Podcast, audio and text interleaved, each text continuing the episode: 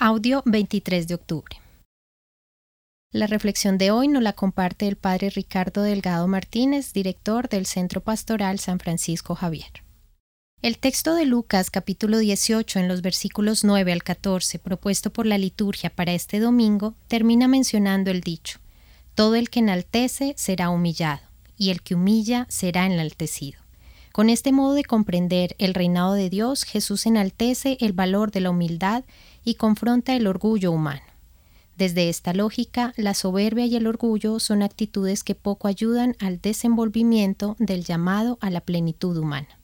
En cambio, la humildad expresada en el reconocimiento de la personal fragilidad es el signo de quien ha descubierto en su historia la trayectoria por la cual responder al llamado a una vida plena. Por eso, en este día en el que la Iglesia ofrece una mención especial a la labor misionera en el mundo, cabe destacar en aquellos hombres y mujeres la vocación al servicio, a través de la cual la vida es entregada como respuesta generosa al llamado que Dios hace a cada ser humano.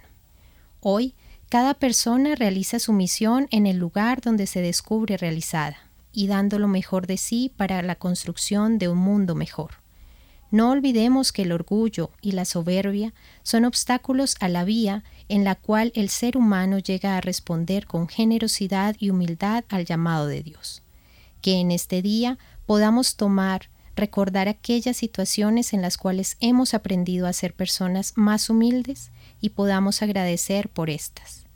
Los acompañó en la reflexión de hoy el padre Ricardo Delgado Martínez y en la voz Julián Andrea Martínez Blanco del Centro Pastoral San Francisco Javier de la Pontificia Universidad Javeriana.